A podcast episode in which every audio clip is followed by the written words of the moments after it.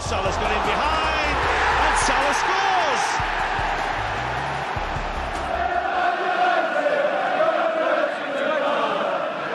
Gomez punches it clear. Trippier again can deliver. And he does. Son's there! And he's won it! Hung Min Son, right at the end, has won it for Tottenham. Would you believe it? Look at the celebrations. Look at the scenes.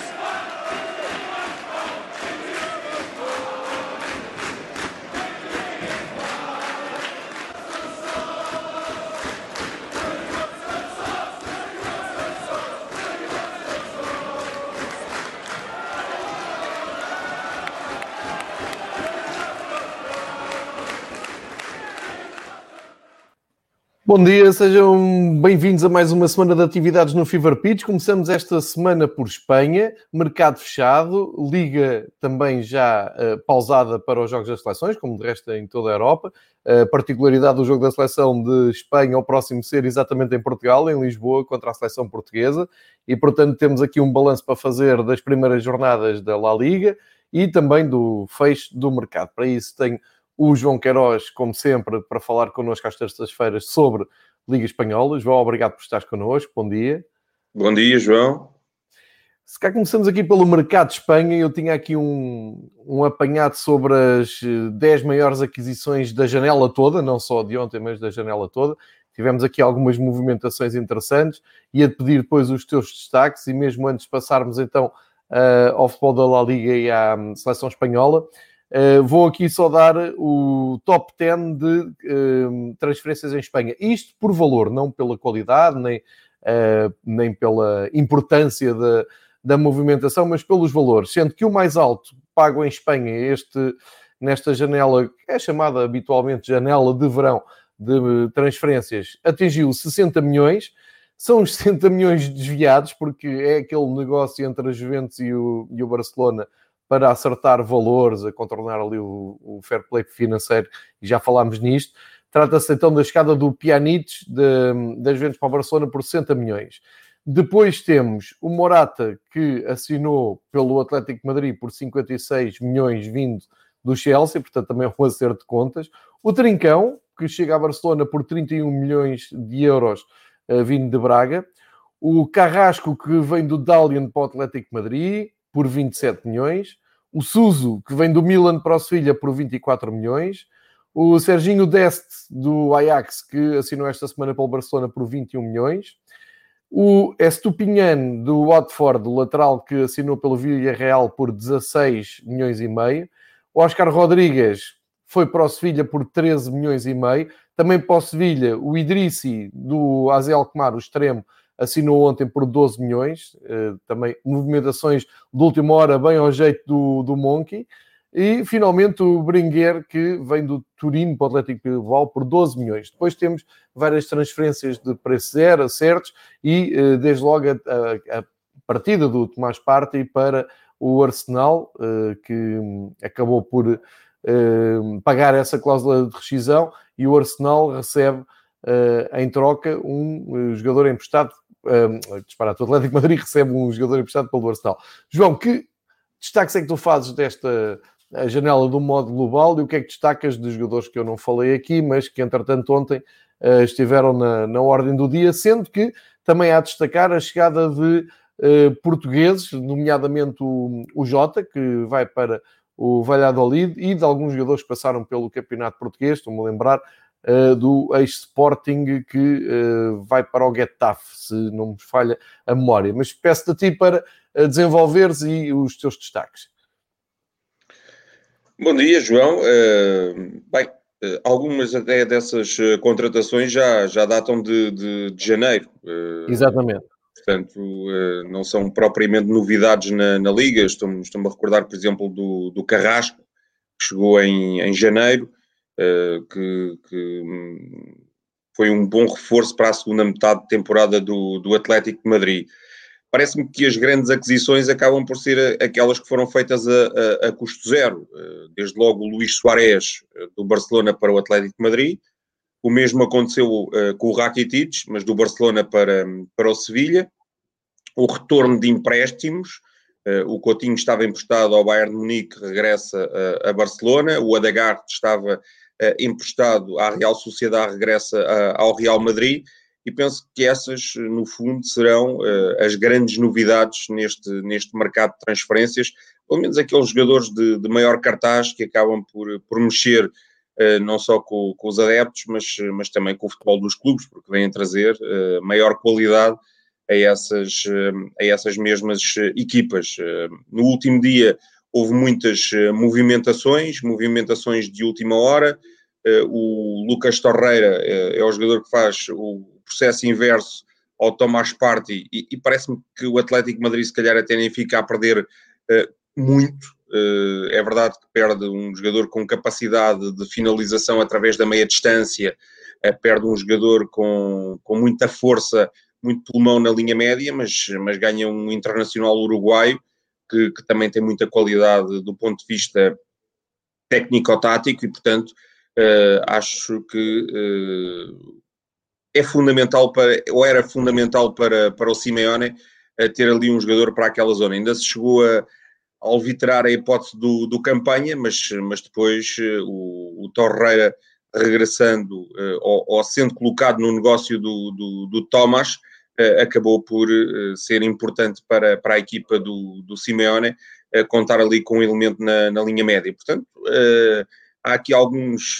movimentos de, de última hora, o, o mercado não mexeu nos moldes em que seria expectável, até porque eh, o Real Madrid, eh, e tu salientaste isso, eh, acaba por não mexer, o que é incomum, não, não é muito normal termos um Real Madrid sem, sem aquisições, o próprio Barcelona acaba por colocar Todibo no, no Benfica e Rafinha no Paris Saint-Germain, mas não consegue contratar ninguém à última da hora, falhou inclusivamente aqueles negócios que pretendia, sobretudo o, o Depay e o Eric Garcia, penso que seriam uh, dois jogadores uh, do interesse do Ronald Koeman, e portanto uh, vamos partir agora para, para uma liga bem mais tranquila, uma liga sem, sem mercado de transferências, mercado voltaremos a ter no início de 2021 e, e vamos ver nessa altura como é que estarão as equipas, como é que estará o campeonato e como é que as coisas acabarão por, por se não é? Se uh, evoluir, como é que as coisas acabarão por se desenvolver no sentido de uh, alguém atacar o mercado para tentar dar a volta à questão, porque no fundo é sempre isso. Quem está mal em janeiro vai sempre procurar mexer mais, a não ser que haja uma oportunidade de negócio espantosa para que uh, dê a volta à situação e consiga subir na, na, na tabela classificativa. Sem dúvida, João. Uh, já agora pedia-te um, um, comentário só à chegada do, do Jota, uh, que vai jogar no Valladolid, emprestado pelo Benfica, uh, e também uma, a chegada do Neon Pérez, fez um ótimo campeonato em Portugal pelo Famalicão, vai se juntar ao Domingos Duarte como central do Granada, parece-me que é um passo importante, pode ser também importante, mas estás a ver o, o Jota, que sai da sua zona de conforto do Benfica, uh, ganhar ali algum espaço na equipa do Valladolid?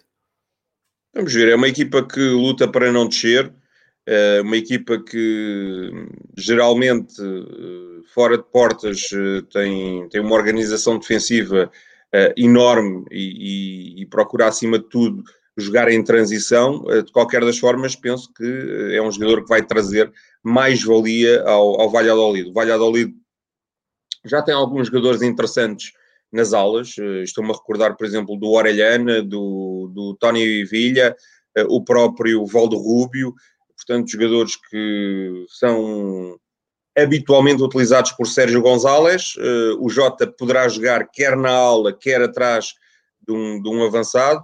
Seria um extraordinário apoio, porventura, para, para o Sérgio Guardiola.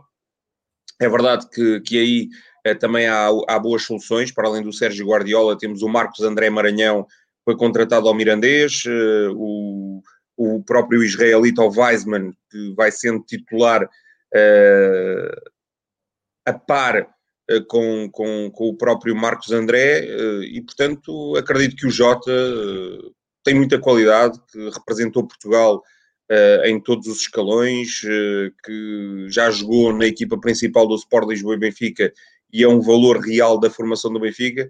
Acredito que o Jota terá não só oportunidades, como uma excelente ocasião para crescer enquanto atleta e regressar mais forte ao Estádio da Luz. Quanto ao Neon Pérez, acredito que é uma boa contratação para o Granada. O Granada está envolvido em muitas competições, conseguiu a qualificação para a fase de grupos da Liga Europa e, portanto, tinha um plantel curto em termos de centrais. É verdade que os centrais titulares costumam ser o Domingos Duarte e o Germano Sanches. A ver, vamos, se o Neon Pérez conseguirá impor, tem, tem muita qualidade. Não tinha espaço no Atlético Madrid. O Atlético Madrid tem Jiménez, tem Savic, tem Felipe, tem Hermoso, enfim, para o Nuno Pérez seria uh, extraordinariamente complicado impor-se no plantel de Diego Simeone. É também internacional nos escalões de formação da Argentina e, portanto, acredito que no Granada terá as suas uh, possibilidades para, para ir jogando, uh, até porque, lá está, é um jogador que oferece outras coisas que os que estão lá não têm. Portanto, desse ponto de vista, acho que o Diego Martínez se deverá sentir satisfeito com esta aquisição do, do uh, Neon Pérez. E já agora, como é que fez a chegada de um jogador do Barcelona ao campeonato português? O Todibo é um jogador que promete já, um, pelo menos nas últimas épocas, é sempre falado quando se fala em scouting, quando se fala em nova geração.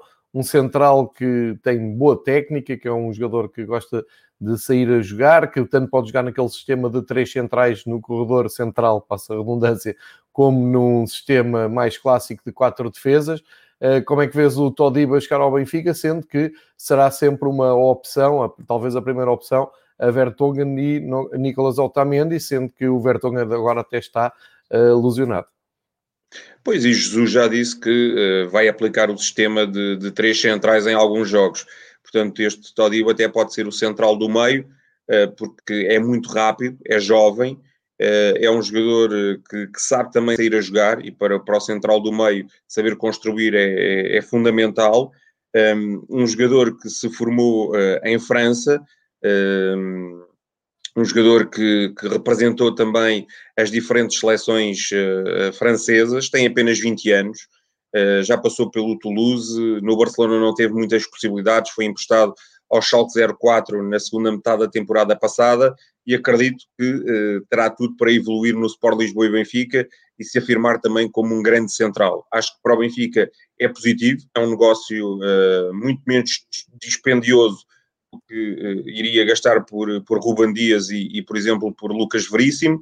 Eh, e acredito que o Todibo eh, também terá as suas eh, possibilidades. É um central agressivo, um central que, certamente quererá obter também projeção mediática e, e, terá no campeonato português um bocadinho, lá está na sombra de Otamendi e Vertonghen, são dois jogadores com muita experiência e muita qualidade, mas terá capacidade para jogar também muitos jogos, há muitas competições, o calendário é apertado e, portanto, desse ponto de vista, acho que vai evoluir e para o Benfica, que está habituado a, a desenvolver jovens, é também uma boa aquisição, porque aqui, independentemente da nacionalidade, interessa desenvolver as qualidades dos atletas. Já agora também uma palavra para o Dumbiá, um bocado falei em Getafe, claro que não é Getafe, é o Huesca. Ele chegou o... a estar, ele chegou a estar, tu, tu tens razão, ele chegou a estar nomeado para ir para o Getafe, mas depois à última hora foi para Aragão. Era essa a notícia, exato. Só que acabou por ir para o Huesca. Como é que fez a chegada do Idrissa Dumbiá ao, ao Huesca? Pois o Indrisa Dumbiá, quer dizer, é, é, difícil falar do Dumbiá, nunca foi um jogador que, que me satisfez uh, completamente. Acho que é aquele médio uh, forte, agressivo, mas sem, sem muita qualidade na saída de jogo. Uh, para uma equipa do Huesca que este ano se quer afirmar pela positiva na, na, na Primeira Liga Espanhola, convém salientar que o Huesca esteve há dois anos na, na Liga Espanhola e e há dois anos foi uma equipa muito defensiva, muito retraída, e se calhar aí até o, o Dumbiá uh, teria toda a lógica e eu acho que se iria enquadrar de uma forma muito positiva. Neste Huesca que já sai para jogo, que tem também uh, excelentes médios, uh, como é o caso do Jaime Seoane, do Miquel Rico, a ver, vamos, se, se, cons se conseguirá impor, certamente terá as suas oportunidades, vamos ver pelo menos eh, é um clube com menor dimensão eh, do que o Sporting e, portanto, desse ponto de vista, acredito, tendo menor dimensão, o Dumbiá uh, terá mais possibilidades para jogar, há menos qualidade até no, no, no, plantel. De qualquer das formas, vamos ver se, se, o Esca é o clube ideal para, para o Dumbiá continuar a crescer.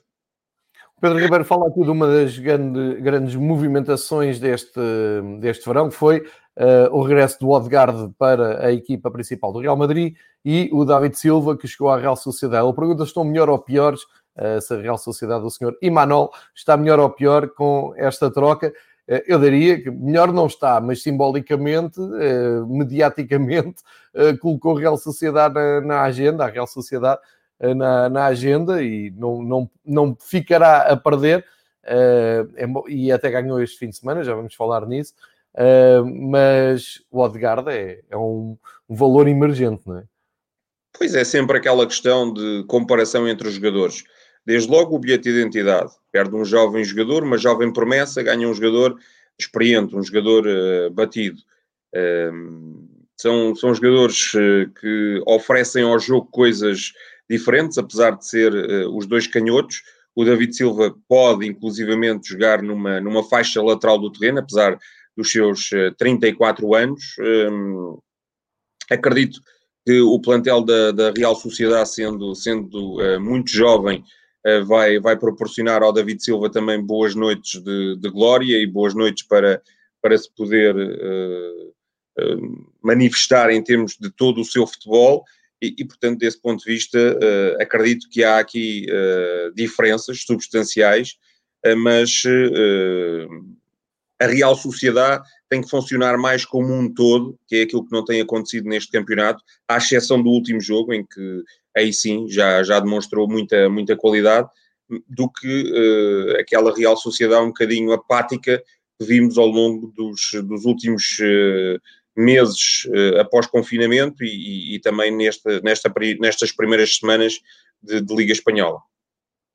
Verdade, passamos então para os resultados da, da La Liga, uh, resultados que uh, fecham a jornada 5. Recordo que na semana passada nós explicámos que o calendário da La Liga está assim um pouco a conta-gotas, há, há, equipas uh, com muito mais jogos que outras, o calendário vai se acertar só lá mais para a frente, portanto vamos andar neste desacerto até aqui, temos que ir comentando aquilo que temos. De qualquer maneira, a jornada 5 foi completa. Eu vou dar os resultados. O João já faz aqui os destaques de, desta jornada. Uh, o Valladolid perdeu em casa com o Eibar. O Atlético de Madrid voltou a empatar, um nulo com o Villarreal, depois daquela, daquela goleada ao Granada. Não sei o que é que se passa com o Atlético de Madrid. A Real Sociedade, David Silva, ganhou por 3 ao Getafe. Outro nulo entre o Welsh e o Esca, aqui mais expectável. O Valência continua a sua queda no abismo com mais uma derrota uh, em casa e sem a expressão que o guarda-redes do Valência não permitiu, ficou só 2-0 para o Betis.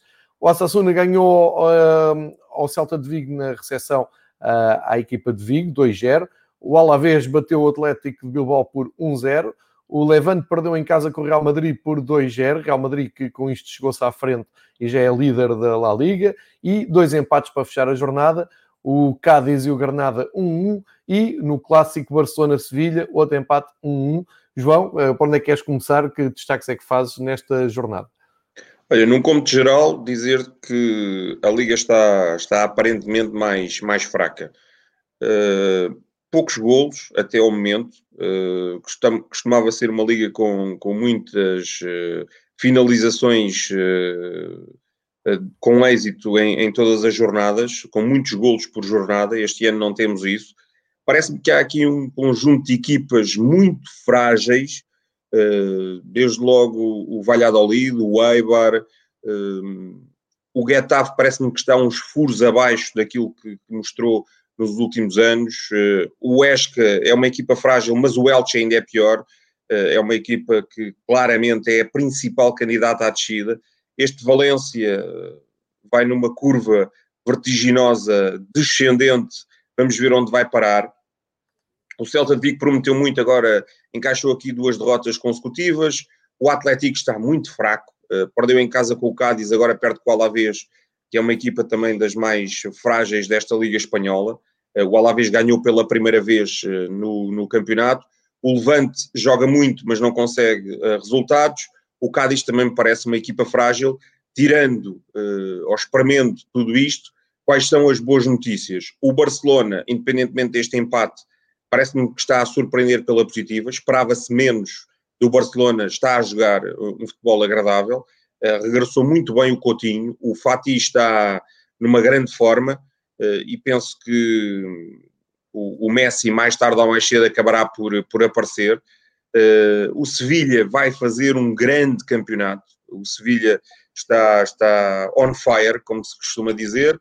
O Real Madrid, dentro da sua bitola e de regularidade, também conseguirá fazer um campeonato uh, nivelado por cima. E depois parece-me que há duas equipas aqui que vão andar sempre lá em cima.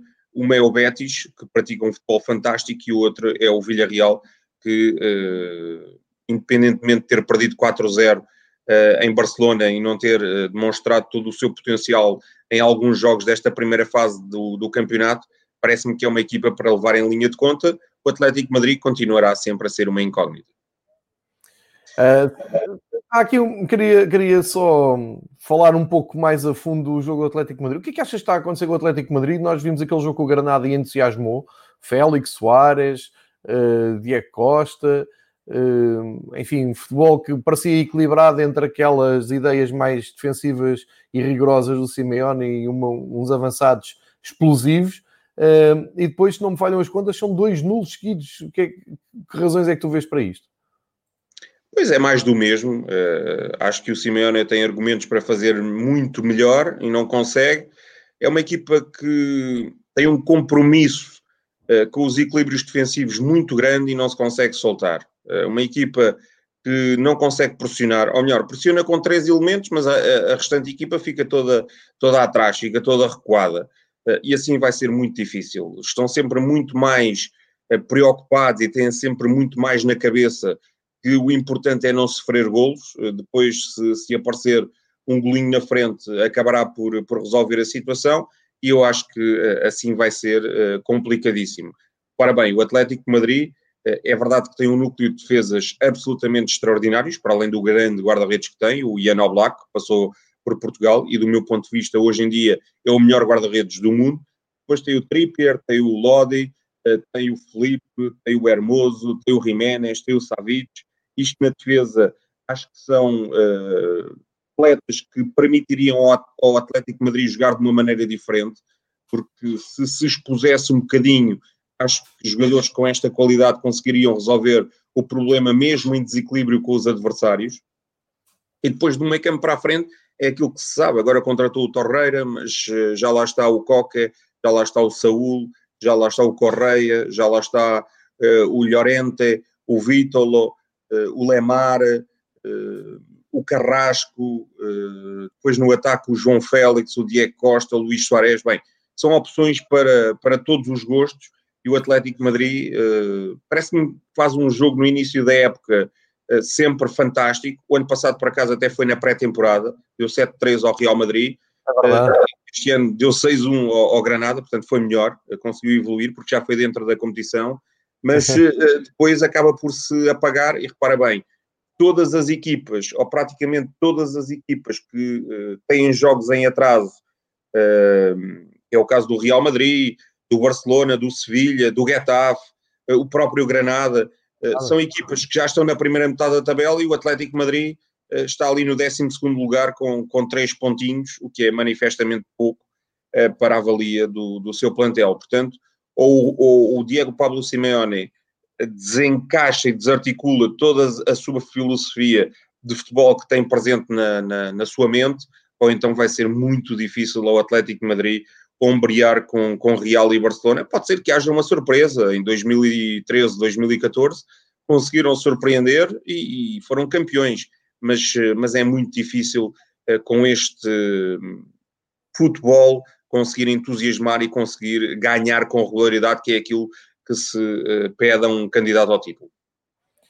Eh, e eu estava, estava a ouvir eh, a tua análise ao Atlético Madrid, estava a pensar, o Simeone vai dizer isto ao contrário, vai dizer, não, atenção, temos três jogos e zero derrotas. Temos... temos... Um Exatamente.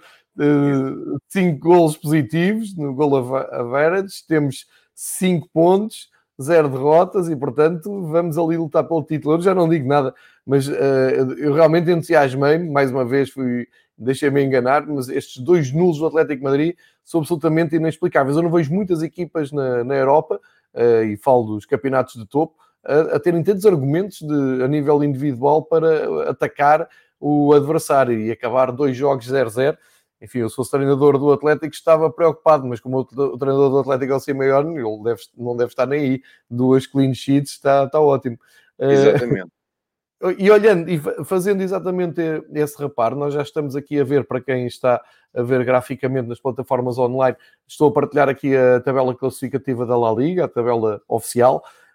E o que é que chama a atenção é exatamente o número dispar de, de jogos, tem a ver com os jogos em, em atraso. Um, e temos o que salta logo à vista é o Real Madrid, com menos um jogo em relação a Betis, Real Sociedade e Via Real já se chegou à frente, já tem 10 pontos.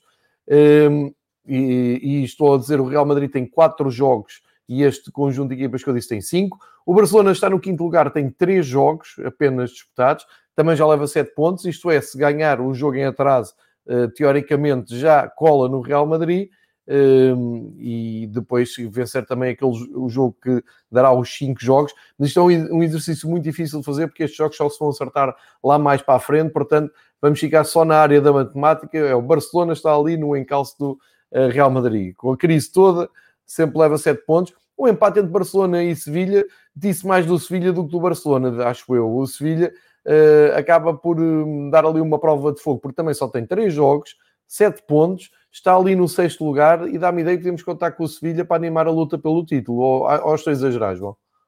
Eu acho que sim, acho que tens, eh, tens toda a razão, até porque o Sevilha tem um excelente quadro de, de jogadores, demonstrou na Supertaça Europeia e, e, portanto, ganhando uh, o jogo que tem, ou os dois, um dos dois jogos que tem atraso, vai colar também ali aos, aos 10 pontos do, do Real Madrid, mas eh, lá está, é impossível fazer essas contas porque os jogos só se realizarão em, em 2021.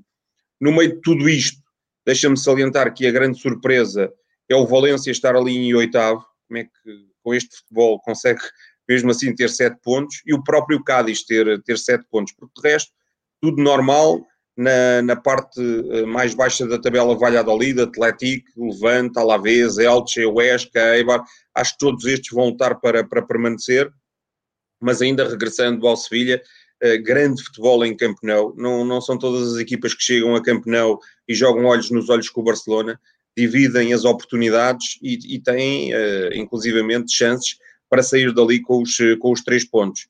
Grande início do, do Sevilha, saiu na frente do marcador. É verdade que levou logo o gol do empate, mas uh, continua a jogar ao ataque, continua a desperdiçar uh, soberanas ocasiões, com o Suso uh, em evidência. Há uma chance absolutamente fantástica do Fernando, que é médio, mas apareceu na área para finalizar, não conseguiu acertar na bola. O Barça cresceu à medida que os minutos foram passando e até acabou por cima, mas não se livrou mesmo na segunda parte do, de um remate na barra do seu central Ronaldo Araújo. Uh, portanto, uh, no meio de tudo isto, uh, acabou a equipa do Barcelona por ter alguma fortuna.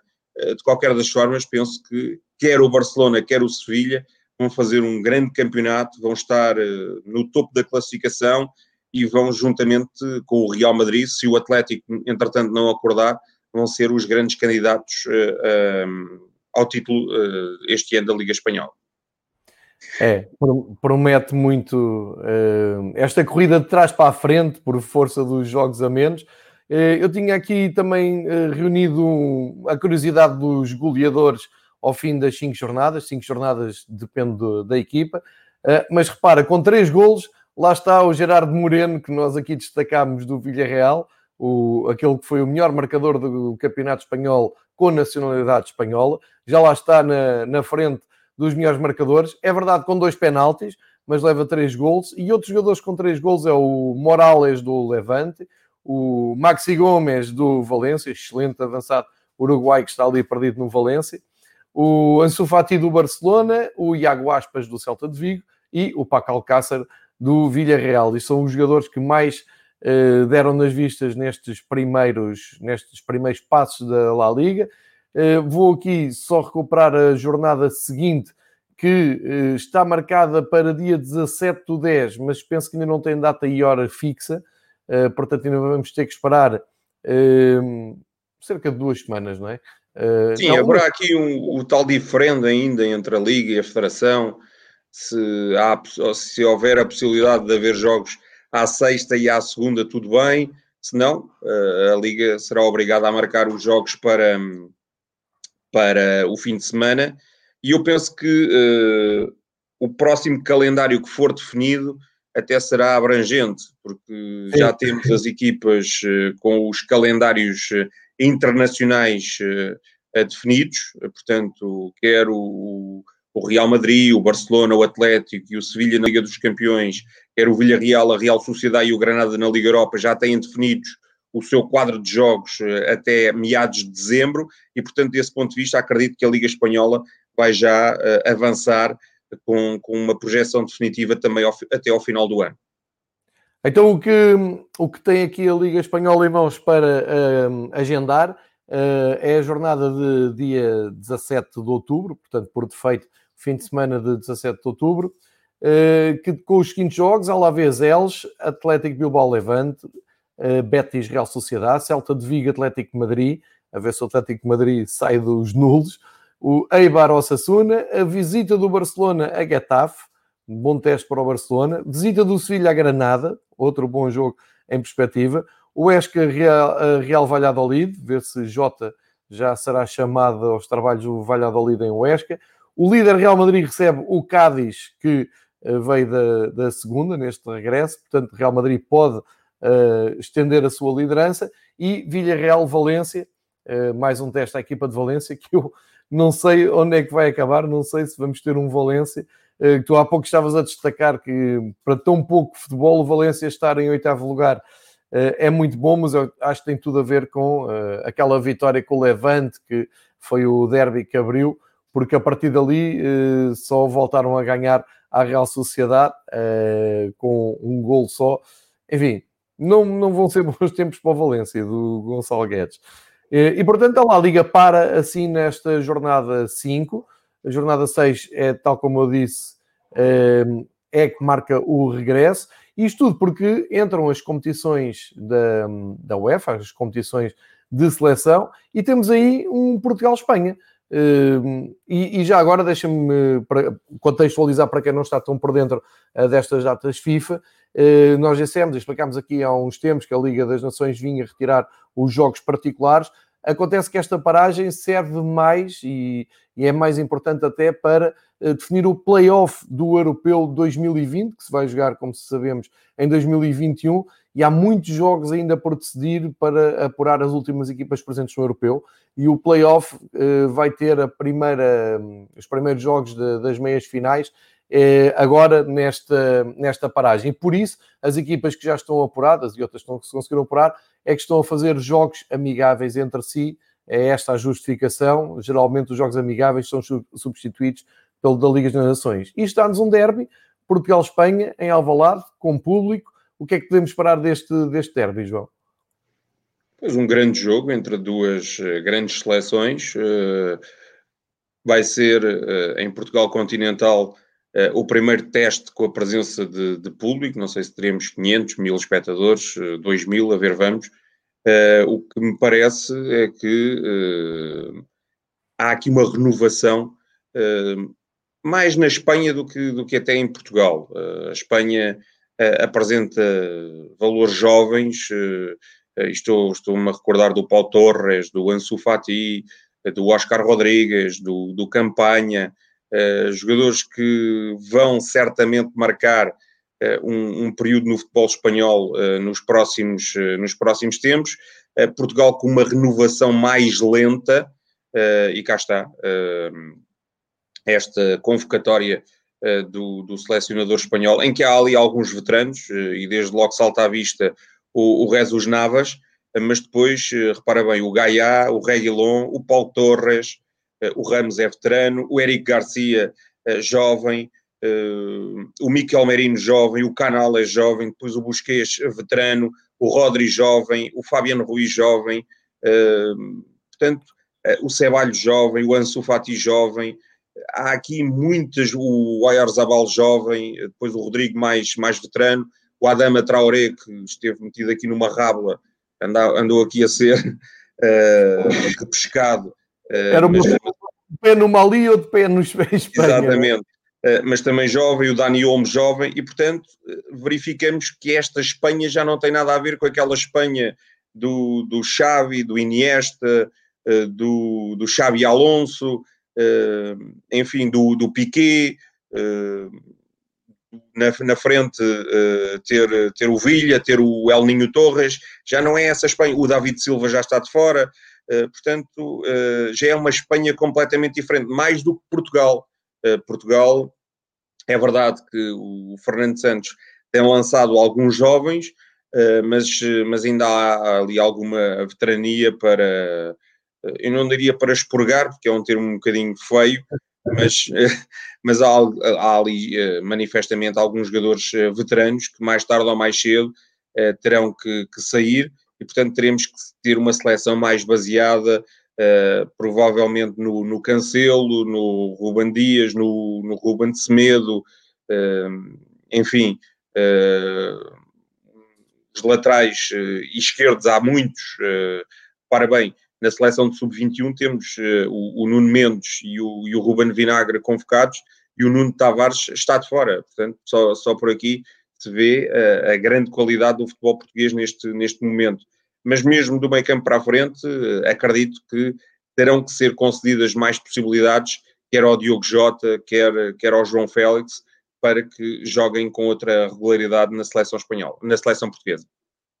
Olha, deixa-me só dizer que uh, a Espanha vai jogar esse amigável com Portugal, como nós dissemos, uh, para preparar uh, os seus jogos de fase de grupos da Liga das Nações, onde tem estado muito bem, como nós já dissemos na outra paragem.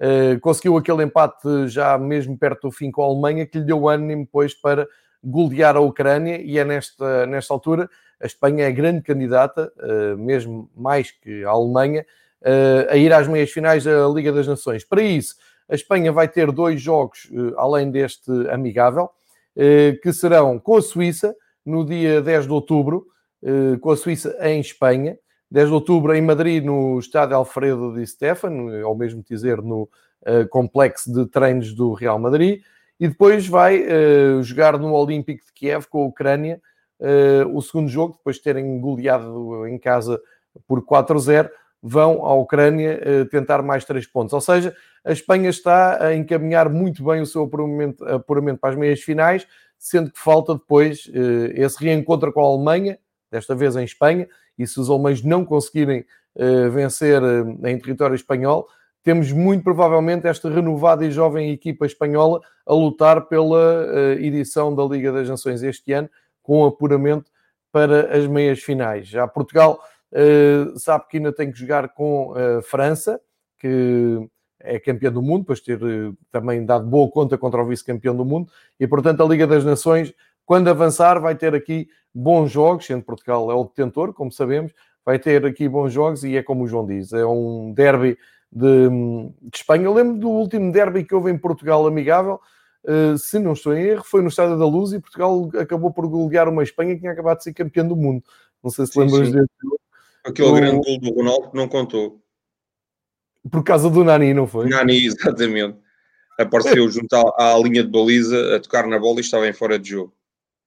É isso Deixou mesmo. o Ronaldo irritadíssimo. Qualquer das formas, deixa-me salientar aqui uh, uma, um aspecto que pode parecer uh, pouco importante, mas acho que diz bem uh, da forma descomplexada como os espanhóis olham para isto. Não havendo público ou havendo pouco público, uh, utiliza-se os complexos desportivos dos clubes, uh, até para jogos das, das seleções.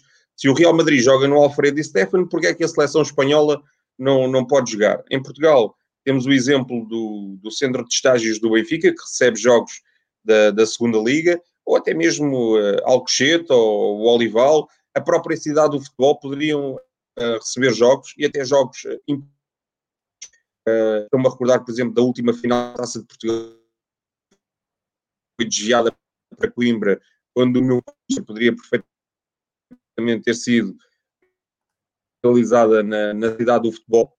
A dá aqui de que uh, se podem utilizar essas uh, excelentes estruturas e, portanto, vai jogar no Alfredo Di Stefano com, com a Suíça. No fundo, vai jogar no centro de treinos do, do Real Madrid. É verdade que tem um estádio lá, lá no meio, como, como o Seixal tem o seu campo número um, mas não deixa de ser um centro de estágios de um, de um clube, neste caso de um clube grande, do Real Madrid, com excelentes condições, mas a Espanha, volto a reafirmar, com sublinhado, de uma forma descomplexada a utilizar essa estrutura para realizar um jogo internacional e um jogo oficial, um jogo que conta, não é sequer jogo particular.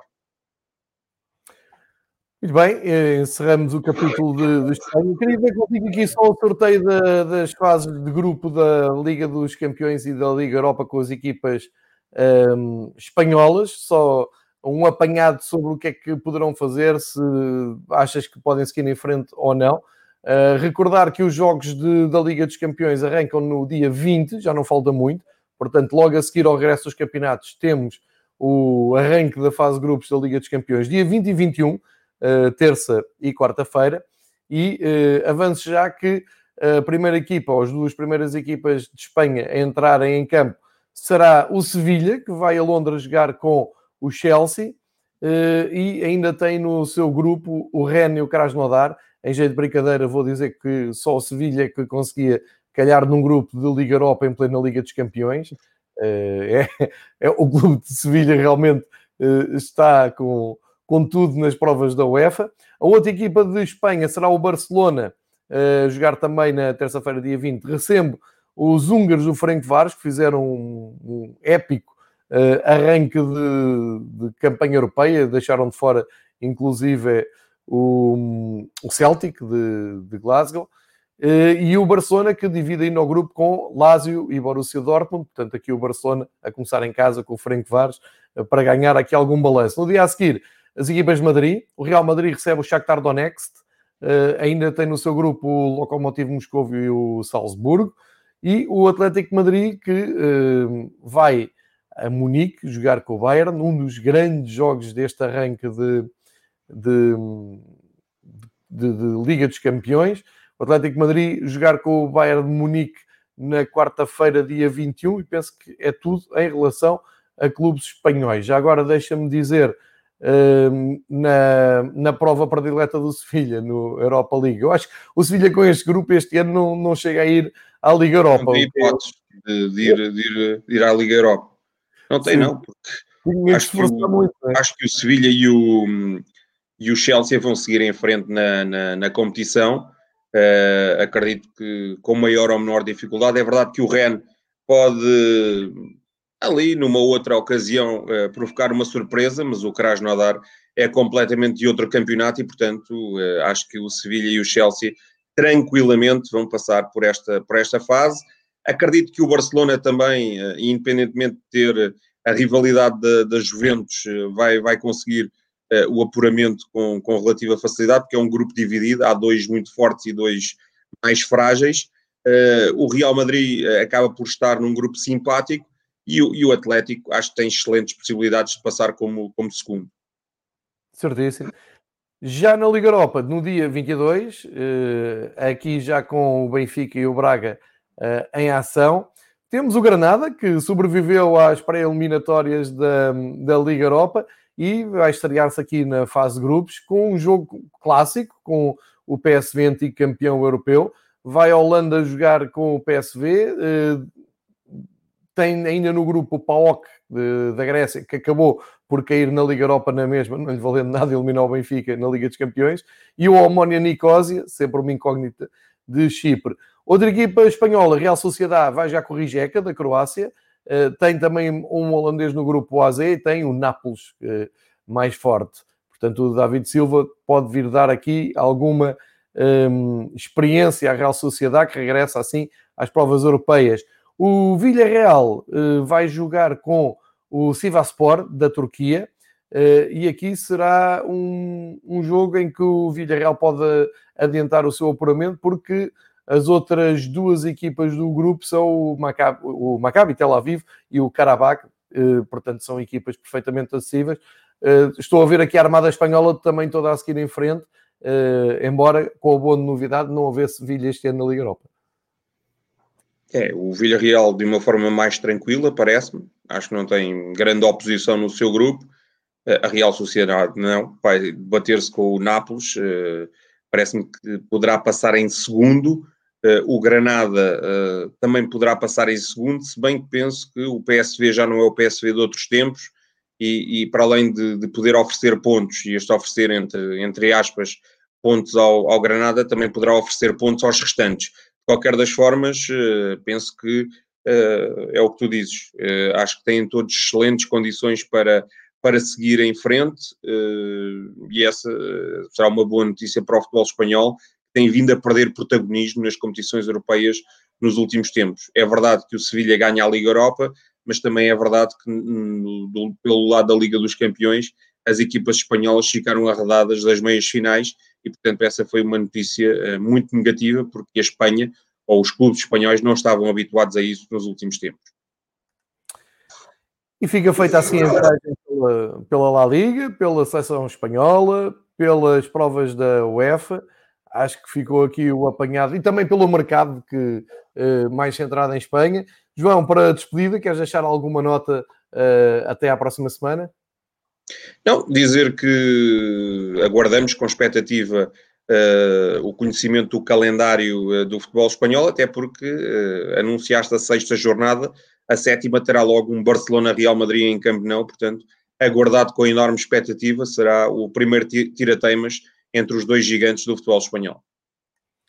Muito bem, cá voltaremos então para a semana, eh, aí com um episódio mais eh, virado para a seleção espanhola, mas eh, como logo a seguir entra o campeonato e as provas europeias, já temos aqui as equipas arrumadas, com as transferências feitas, com os jogadores incorporados e já com o calendário também delineado e podemos fazer aqui também uma previsão da jornada 6 do Campeonato Espanhol, sempre com o João Queiroz a falar sobre todo o universo de futebol de Espanha. João, muito obrigado mais uma vez, marco encontro contigo obrigado. para daqui oito dias. Só te peço que tenhas internet em casa nessa altura da chamada. É a única coisa que te peço, João. Uh, e de resto, marcamos aqui encontro. Muito obrigado pela tua presença e pelas tuas análises. Uh, Fever Pitch esta semana vai recuperar o tempo perdido, porque ontem foi feriado, mas não, não, perdem, não, não perdem nada. Vamos ter doses duplas, se for preciso, diárias. Amanhã vamos ter aqui o Marcos a falar de futebol espanhol, vamos ter o David a falar de futebol inglês, doses duplas para que não percam nada, para que sigam o vosso futebol preferido da maneira que quiserem. Hoje fica feito o episódio de Espanha. Mais uma vez, João, bom dia, muito obrigado, até para a semana.